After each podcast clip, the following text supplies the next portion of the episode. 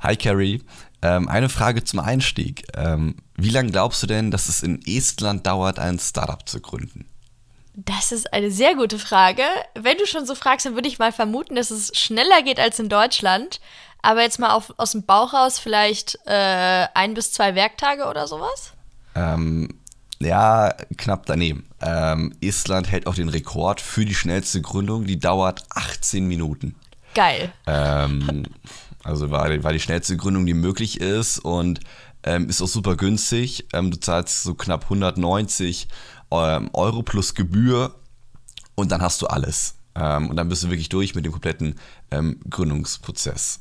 Und in Deutschland dauert das ja doch teilweise so drei, vier Wochen. Ähm, warum das da so schnell geht, hat vielleicht den Hintergrund, dass da auch andere Kräfte äh, regieren in Estland. Ähm, vor einigen Tagen war da auch wieder neue Parlamentswahl ähm, und hat die äh, Regierungschefin, die äh, Kallas, ähm, auch ja den Sieg wieder errungen. Die ist in der proeuropäischen, in der liberalen Partei, ähm, ist auch eine Schwesterpartei der deutschen äh, Freien Demokraten, die da gewonnen hat. Ähm, und überhaupt wird Estland schon seit vielen Jahren äh, proeuropäisch und liberal regiert. und das sieht man anscheinend auch ein Stück weiter äh, beim, äh, beim Punkt Digitalisierung, Startups ähm, und ähm, ja, äh, ja, überhaupt äh, Bildungssystem in Estland. Und das wollen wir heute mal ein bisschen zum Vorbild nehmen, äh, wie es so in Estland äh, läuft und auch in anderen Ländern und wie es in Deutschland äh, hoffentlich mal werden kann. Politik mit Senf, der Podcast mit Carrie und Simon das ist ein super, super wichtiges und großes Thema, was, glaube ich, alle, die in irgendeiner Form Interesse an Wirtschaft oder wirtschaftlichen Prozessen haben, bewegt, weil ja die Ausgangslage in Deutschland nicht unbedingt blumig ist. Ne? Wir sind super stark, was so Industrie als oder als, als unser Industriestandort angeht, wobei natürlich da jetzt äh, die Industrie äh, unter den hohen Energiepreisen zu leiden hat, aber was so wirklich neue äh, dynamische und innovative Unternehmen angeht. Da sind wir jetzt nicht unbedingt Spitzenreiter, da gibt es noch einiges zu tun. Ich will es jetzt mal nicht zu negativ auslegen. Ähm, aber ich habe im Vorhinein mal geguckt, ähm, wer eigentlich, ähm, welche gründergeführten Unternehmen es in den letzten 30 Jahren ähm, unter die DAX 30 geschafft haben. Und das waren zwei. Es war einmal 1995 SAP und fantastisches Beispiel 2018 Wirecard. Also zumindest eins davon äh, funktioniert auch noch erfolgreich. Ähm, und das ist schon ein, ein spannendes Thema, dass es Startups so schwer haben, erstens also gegründet zu werden und auch einfach groß zu werden und zu skalieren. Ähm, und vor allem, wenn man sich mal die, die Gründerquote anschaut, die wird ja auch äh, tatsächlich schlechter aktuell. Man würde ja meinen, wir bewegen uns in die richtige Richtung, aber wir hatten jetzt, also ich habe da Zahlen von der, von der Förderbank Kf, äh, KfW. Ähm, und die hat im letzten Jahr 550 oder rund 550.000 Unternehmensgründungen verzeichnet. Und das ist ein Minus im also von 2% im Vergleich zum Vorjahr. Ähm, also schon nicht unbedingt die besten Zahlen. Ich würde jetzt mal vermuten, dass es auch ähm, jetzt mit den, mit den krisengeprägten oder mit den krisengerüttelten letzten Jahren zusammenhängt, aber trotzdem nicht unbedingt eine Entwicklung, die uns, glaube ich, äh, zufriedenstellen sollte. Absolut. Ähm, andere Zahlen sagen auch noch einen krasseren Rückgang, äh, vor allem mit Blick auf ähm, ja, ähm, Startups, also innovative Geschäftsmodelle. Das sind bei knapp fast 20 Prozent ähm, zurückgegangen in den vergangenen Jahren, vermutlich auch ein Stück weit wegen Corona. Aber das sind schon Zahlen, die alarmieren äh, sollten, weil in anderen Ländern ähm, ja, es genau in die andere Richtung geht. In Estland steigen seit äh, Jahren äh, jedes Jahr neu die Zahlen zu Startup-Gründungen. Und wie gesagt, die Zahlen sollten alarmieren. Und ähm, wir hatten gerade den Punkt Digitalisierung, Bürokratie schon. Ähm, das sind, glaube ich, auch mit die zwei größten Punkte, die wir einfach haben in Deutschland. Es ist unfassbar kompliziert, erstmal überhaupt in diesen Gründungsprozess einzusteigen. Du brauchst einen Notar, du brauchst jemanden, der dir deine Steuerwesen schon mal wegmacht. Du brauchst jemanden, der deine Unternehmensform äh, mit dir ausarbeitet und so weiter. Und das, was du am Anfang von einem Startup eigentlich nicht hast, sind zwei Dinge. Das ist Kapital für unnötiges Zeug und Zeit für unnötiges Zeug. Und ähm, ich möchte Bürokratie nicht komplett als unnötig darstellen, aber am Anfang von einem, von einem innovativen Modell möchte ich doch, dass der Gründer sich 100% auf seine Idee fokussieren kann, dass er die voranbringt, weil in so vielen Bereichen brauchen wir die Ideen ja, sei es beim Klimaschutz, äh, neue Technologien, die wir exportieren können, die unser Klima retten. Ähm, das werden junge, kluge ähm, oder vielleicht auch alte, kluge Köpfe in Deutschland hoffentlich entwickeln und die sollen sich da auf ihre Idee fokussieren, aufs Entwickeln, ähm, aufs Bauen und nicht darauf, äh, den Antrag zur Unternehmensgründung äh, drei Wochen lang auszufüllen. Ähm, und auch das Geld, was da wegfließt, ne? Ähm, das ist ja auch am, äh, in, der, in, der, Gründungsphase immer relativ begrenzt. Ähm, und auch die Kosten müsste man einfach schauen, wie man die drucken kann, wie man die einsparen kann. Ähm, und überhaupt, wie man den Gründern äh, unter die Arme greift. Ähm, gibt ja da auch verschiedene Ideen, sowas wie Gründungsfonds, zum Beispiel Zukunftsfonds, ähm, dass man auch vor allem Menschen, die aus einer beruflichen Tätigkeit heraus gründen wollen, einfach ein, ja, ein staatliches äh, Startkapital gibt, ähm, die es vielleicht sonst anders gar nicht gründen könnten. Ähm, also wir, glaube ich, das humane Kapital, die Ideen, ähm, die gibt es, glaube ich, ganz, ganz viele in Deutschland. Nur ausgeschöpft werden die nicht. Und oft ist das Problem, ähm, dass sie einfach ins Ausland auch äh, dann abwandern, weil ich sage, hey, in Deutschland ist es so kompliziert. Ähm, dann gehe ich nach Estland, gehe ich nach Irland, äh, wo es einfach viel, viel einfacher ist, ein Unternehmen zu gründen. Äh, und später auch, wenn ich Geld verdiene, Thema Steuerlast, ähm, dann auch weniger Steuern zahle. Ne? Also wenn ich jetzt in Deutschland mir die Steuerlast anschaue für Unternehmen, haben wir mit die höchste der Welt. Ähm, und das ist natürlich super äh, unattraktiv als Standort. Ja, also ich glaube, wir müssen aber fast noch einen Schritt vorher anfangen. Und zwar glaube ich, bevor wir zu Themen wie Bürokratie und, und Belastung durch staatliche Hürden ähm, und auch die ganze Kapitalgeschichte äh, kommen, ähm, so ein bisschen das Thema gesellschaftliche Akzeptanz. Ne? Also du bist eigentlich als in der deutschen Gesellschaft wesentlich angesehen, wenn du sagst, ah ja, ich habe jetzt einen neuen Konzernjob angefangen, ich fange jetzt als Ingenieur bei Mercedes an oder ich fange jetzt als Ingenieur bei BMW an oder ich äh, bin jetzt irgendwie im öffentlichen Dienst und werde Beamter. Also das sind gesellschaftlich sehr, sehr respektierte Positionen. Und wenn du sagst, ja, ich gründe, dann wirst du erstmal von der Ü40-Gruppe im Zweifel ein bisschen, bisschen skeptisch angeschaut, naja, gut, Jungchen, mach mal, du wirst eher an die Wand fahren und dann gehst du schön in deinen Konzern. Also, sagen wir mal, die Bereitschaft, Risiko auf sich zu nehmen, ähm, und, und naja, Wirtschaften in die eigene Hand zu nehmen, das wird jetzt nicht unbedingt respektiert. Und vor allem, wenn du dann an die Wand fasst und wenn du mal eine Idee hast und die scheitert, was ja sehr, sehr häufig passiert, dass das ein, zwei, drei Anläufe braucht, bis überhaupt mal ein ähm, wirtschaftlich funktionierendes Modell bei rauskommt, dann wirst du im Zweifel, naja, ausgelacht oder, oder, oder als, ähm, naja, Versager betrachtet, was ich einfach furchtbar finde, weil es einen unfassbaren Mut braucht, sowas in, ja, in die eigene Hand zu nehmen. Also ich persönlich, ich weiß nicht, wie Sie, ich habe noch nie was gegründet, ne? ich bin nicht kreativ genug, um, um irgendwelche innovativen Ideen äh, zu entwickeln, aber allein die Vorstellung, dass, dass mein wirtschaftliches Auskommen nur von meiner eigenen Leistung her rührt und dass ich komplett allein dafür verantwortlich bin, was am Ende des Monats auf meinem Konto, Konto landet, plus im Zweifel ein bis zwei Jahre, wo es überhaupt nicht wirtschaftlich ist, das ist eine Leistung, die ich in jedem Falle respektiere und die, glaube ich, wesentlich mehr gesellschaftliche Anerkennung braucht. Ja, also ich habe mal Zahlen rausgesucht gehabt. Ähm, bei YouGov hat jemand eine Umfrage gestartet im Oktober 21 und da hat sich knapp die Hälfte ähm, dafür ausgesprochen oder meinte in Deutschland, hey, von jungen Leuten zwischen 18 und 24, ich kann mir das vorstellen, ein Unternehmen zu gründen, mein eigenes Startup hochzuziehen.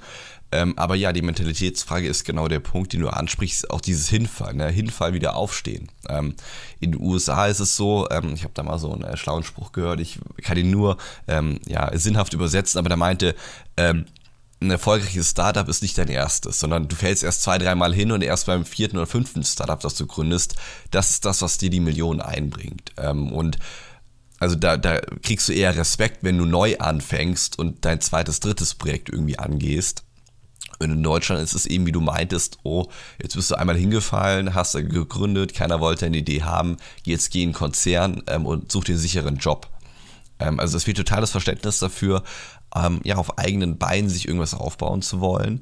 Ähm, und auch den Willen zu haben, hey, gut, ich falle hin, ich stehe wieder auf und ich habe eine neue Idee und mache woanders weiter. Ähm, also da brauchen wir den Wandel in der Gesellschaft äh, im Ansehen einfach, wie, wie denken wir über Startups. Aber da glaube ich, mit Blick auf die großen Herausforderungen, Thema Digitalisierung, da sehen wir schon, aber auch mit Blick auf den ähm, Klimaschutz werden wir merken, dass junge Unternehmen, junge kreative äh, ja, Entwicklungsgeister, sage ich mal, ähm, uns die Ideen bringen werden, die wir brauchen.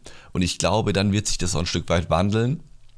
Ähm, und auch weil unsere Generation, glaube ich, immer ja, ein Stück weit ähm, in, in, in, in, diese Unabhängigkeits, äh, in dieses Unabhängigkeitsdenken reinrutscht. Ne? Wir sind eine Generation, die zum Beispiel viel mehr schon über ähm, Thema, Thema Altersvorsorge sich Gedanken macht wie andere Generationen. Uns ist bewusst, wir müssen heute privat vorsorgen, weil Thema staatliche Rente, ähm, da sollten wir uns nicht drauf verlassen. Ähm, und das führt, glaube ich, auch in anderen Bereichen dazu, ähm, dass wir ja so ein, so so so ein äh, eigenes Verantwortungsbewusstsein für unser Leben, für unseren wirtschaftlichen äh, Wohlstand erlangen. Und das glaube ich dann auch beim Thema Gründen. Hey, und ja, wir akzeptieren das, dass wenn man sein eigenes Unternehmen hochzieht, das ist eine Lebensleistung. Ja, und das wäre, und das ist, da, kommt, da kommen wir dann wieder zu einer Mentalitätsfrage oder einem Mentalitätsunterschied. Wenn es jemand denn schafft und wenn jemand dann Erfolg hat, dann sollten wir vielleicht nicht äh, neidisch, neidisch drauf schon sagen, naja, was für ein Polo, der jetzt hier denkt, er sei der Größte, nur weil er mit 25 irgendeine coole Idee hatte. Ähm, also da, da fängt es dann auch wieder. Wenn du scheiterst, dann wird auf dich herabgeblickt und wenn du erfolgreich bist, dann stören sich andere Leute an deinem Erfolg. Also ich glaube, da ein bisschen mehr, ähm, naja, Respekt vor Leistung wäre schön. Ähm, genau, aber ich glaube, dass dieser, dieser Mentalitätsunterschied und diese gesellschaftliche Akzeptanz ähm, sich ja am Ende dann auch in ganz, ganz vielen anderen Rahmenbedingungen widerspiegelt. Also auch wenn wir uns zum Beispiel das riesige Thema Wagniskapital anschauen. Also in den USA werden jährlich 85 Milliarden Dollar verteilt an Risikokapital. Ähm, in Deutschland sind es drei Milliarden jährlich. Also wir haben jetzt zwar nochmal eine kleinere Bevölkerung, aber ich glaube, wenn man es runterrechnet, ähm, dann haben wir achtmal weniger Wagniskapital, was natürlich dann auch die Chancen, dass du als Gründer ähm, die, die, ersten Finanzierungsrunden bestreitest und erfolgreich bestreitest, nochmal senkt. Also da brauchen wir auch ein Umdenken bei Investoren, bei Anlegern, bei ähm, Vorgründern und so weiter, dass äh, Wagniskapital ein super, super wichtiger Motor ist, um ähm, ja, um die erfolgreichen Unternehmen nicht von morgen, aber vielleicht von in fünf Jahren oder in zehn Jahren hochzuziehen. Also da ist die Perspektive ja meistens eine wesentlich, wesentlich längere. Ja, absolut, ähm, voll. Ähm, und ich glaube, das fängt auch schon früher an. Ne? Ähm, wir hatten, ich hatte gerade am Anfang ein bisschen das Thema Bildung auch angesprochen. Ähm, ich glaube, das ist auch eine Grundlage in Deutschland. Ne? Ähm, die Mentalität wird ja schon von klein auf ja, hochgezogen, ein Stück weit, die ich reinwachse. Ähm, und da müssen wir es, glaube ich, auch schaffen, in der Schule bereits die Grundlage für einen erfolgreichen Gründer ähm, zu legen. Und dazu gehört, glaube ich, ein Pflichtfach Wirtschaft zum Beispiel. Ähm, es kann nicht sein, dass wir immer noch ähm, junge Menschen haben, die aus dem Abitur rausgehen und noch nie ansatzweise was über das Wirtschaftssystem gelernt haben oder darüber gelernt haben, wie ich ein Unternehmen gründe. Ähm, was das eigentlich bedeutet. Ähm, ich glaube, da müssen wir auf jeden Fall angehen, Thema Bildungssystem im, im Sinne von, welche, welches Angebot machen wir, aber auch generell, wie fördern wir überhaupt junge Talente. Ähm, ich glaube, auch da hängen wir noch in Deutschland ganz schön hinterher, äh, wie unser Bildungssystem aussieht. Ich glaube, wir verlieren viele Menschen, äh, viele junge Menschen auf dem Weg einfach, die ja in diesem starren Bildungssystem irgendwie verloren gehen, da nicht zu, sich nicht zurechtfinden, aber auch äh, ja eigentlich fast keine Ausflucht daraus haben. Ähm, ich glaube, auch das machen andere Länder besser, dass man einfach jungen Talenten mehr Möglichkeiten gibt im Bildungssystem ja, und das einfach flexibler gestaltet. Mhm. Also ich glaube, gerade auch der Austausch mit, mit der Wirtschaft oder mit Gründern ist wichtig. Also allein, wenn ich darüber nachdenke, ich weiß nicht, wie bei, bei dir die, die ähm, wie hieß das, Berufsorientierung war. Ich glaube, bei uns kamen halt Leute von irgendwie fünf Unifächern. Aus einem Handwerksbetrieb oder aus dem Mittelstand war niemand da. Ähm, und ein Gründer war erst recht nicht da. Also die Perspektive so als Abiturient an der bayerischen Schule ist meistens ja, okay, dann gehst du an die Uni, studierst irgendwas und dann, naja, gehst du halt entweder in einen Konzern oder in, in, in öffentlichen Dienst. Ähm, aber da wurde die, die Breite der Möglichkeiten niemals, äh, niemals gezeigt. Plus einfach Möglichkeiten wie Praktika finde ich super charmant. Also, dass du ein bisschen mehr Zeit einräumst, dass du sagst, okay, du stellst den Schülern in der 11. oder von mir aus in der 10. Klasse vier Wochen bereit, wo sie, wo sie sich komplett frei was, was aussuchen können, was sie gerne mal, wo sie gerne mal reinschnuppern wollen und stellst halt die entsprechenden Kontakte her und schaust halt, dass du einen Mittelständler dabei hast, dass du einen Gründer dabei hast, dass du jemanden irgendwie einen Lehrstuhl an der Uni dabei hast, aber dass du ein bisschen die, die Breite des Spektrums auch tatsächlich zeigst.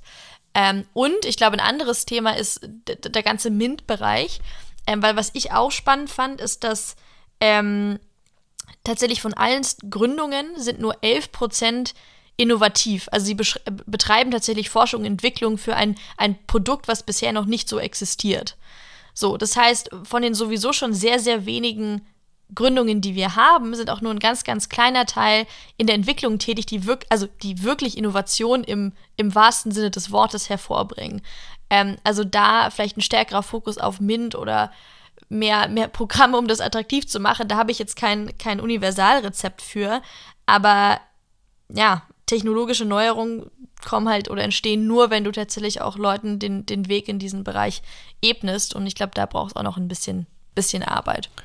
Ja, absolut. Ich will die, die, die, die Seite noch ein bisschen weiter schlagen, im Sinne von, weil du hast es gerade schon angesprochen, ähm, ja, klassische Unternehmungen. Ne? Wir sprechen auch jetzt, du hast gerade auch wieder über innovative Unternehmungen äh, gesprochen, aber es geht ja auch darum, ähm, Thema Landwirtschaft, Thema Handwerksbetriebe. Es sind ja auch Unternehmen, ähm, die sowohl neu gegründet werden ähm, oder halt auch, es geht ja auch viel um Nachfolge dann. Ähm, dann ist es keine echte Neugründung, aber ich glaube, äh, wenn da so ein, äh, äh ja, so, so, ein Vater aufhört, der seit 60 Jahren seinen Handwerksbetrieb da hochgebaut, äh, hochgezogen hat, ähm, und dann kommt der junge äh, äh, Spund da rein mit einer ganz neuen Generation, Gen Z, ähm, ganz neue Denke, dann glaube ich, ändert sich in dem Betrieb auch viel. Ähm, aber um das ändern zu können, braucht er auch wieder Kapital. Ähm, und dann so Thema Erbschaftsfolge, Thema Erbschaftssteuer, auf das, was ich hinaus will. Ähm, das ist, glaube ich, auch ein Punkt, auch für Startups, glaube ich, ne? also auch für junge Unternehmer, ähm, weil einfach dieses Thema Leistungsanreiz damit ähm, gehemmt wird, finde ich persönlich. Ne? Also wenn ich sage, als, sei es als Startup-Gründer, sei es als äh, Landwirt oder Handwerker, wenn ich meinen Betrieb irgendwann mal aufgebe, weitergebe, ähm, dann muss Erbschaftssteuer abgeführt werden.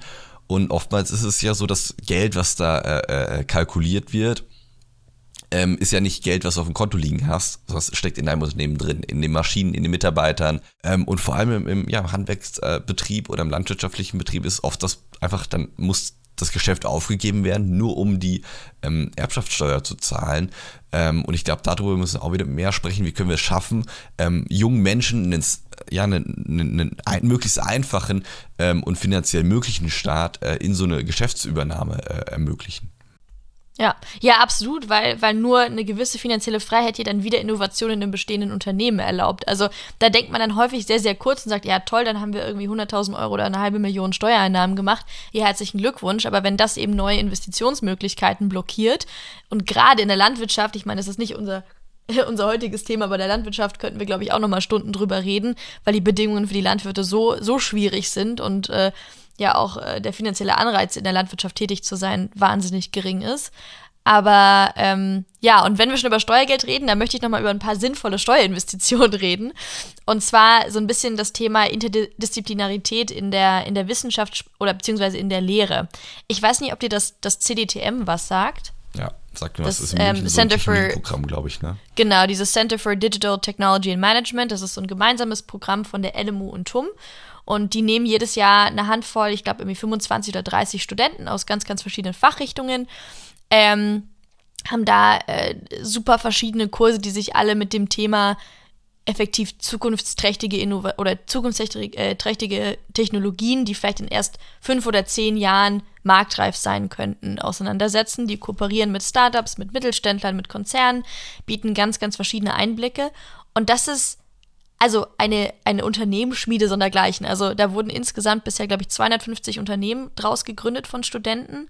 Es wurden 6,5 Milliarden in Finanzierungsrunden äh, eingesammelt von Startups, die aus dem CDTM heraus gegründet wurden, was ja Wahnsinn ist, wenn du, also wenn wir die Zahl von vorher reflektieren, ne? wir haben eigentlich 3 Milliarden Wagniskapital pro Jahr in Deutschland und die haben einfach 6,5 Milliarden eingesammelt.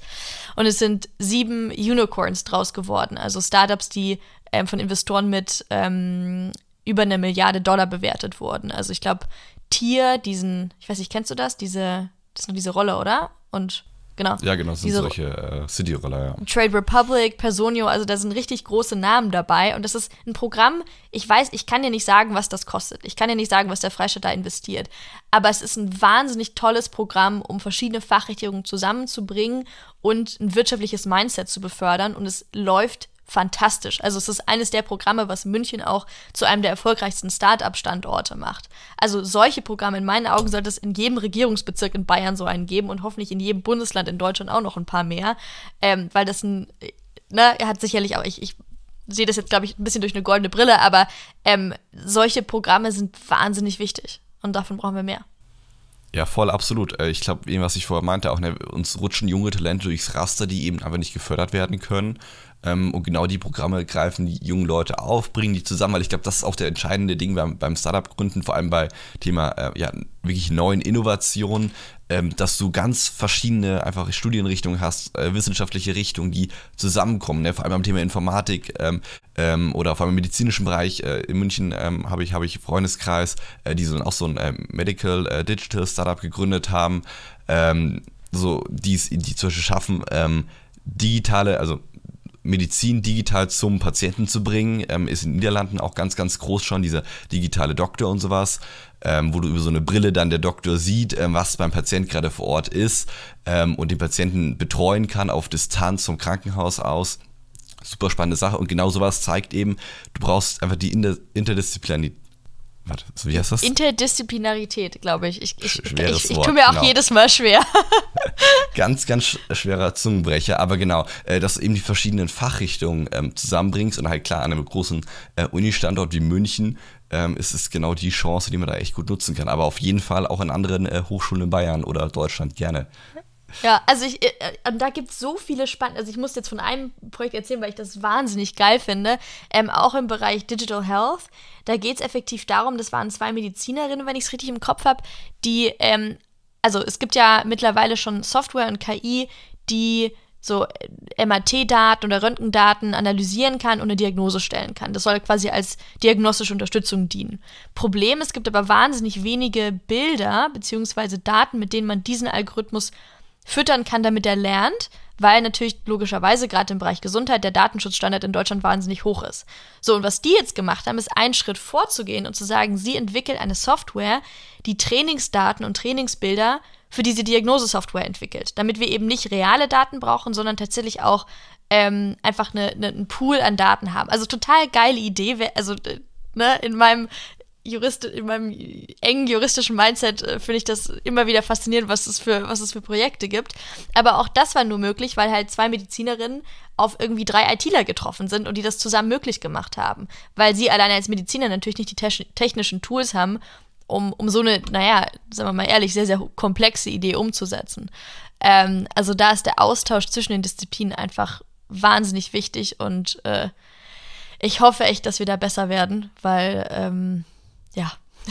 ja, sonst wird es schwierig. Ähm, ich wäre dafür, wir züchten ganz, ganz viele äh, Unicorns äh, in den nächsten äh, Jahren in Deutschland. Oh, ja. Ähm, Finde ich richtig geil. Ähm, und investieren äh, Kapital und Zeit in junge Menschen, ähm, dass wir hier Deutschland zur Gründernation machen. Ähm, weil, wie gesagt, bei großen äh, Fragen der Zeit, äh, Digitalisierung, Klimaschutz und so weiter, ähm, brauchen wir junge, kluge Köpfe mit neuen Ideen, innovativen Ideen.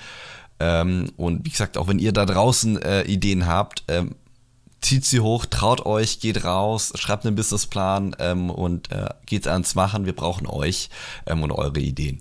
Mach's gut, Simon. Ciao, ciao. Politik mit Senf, der Podcast mit Carrie und Simon. Alle zwei Wochen neu. Hast du Themen, die dich bewegen? Schreib den beiden auf Social Media.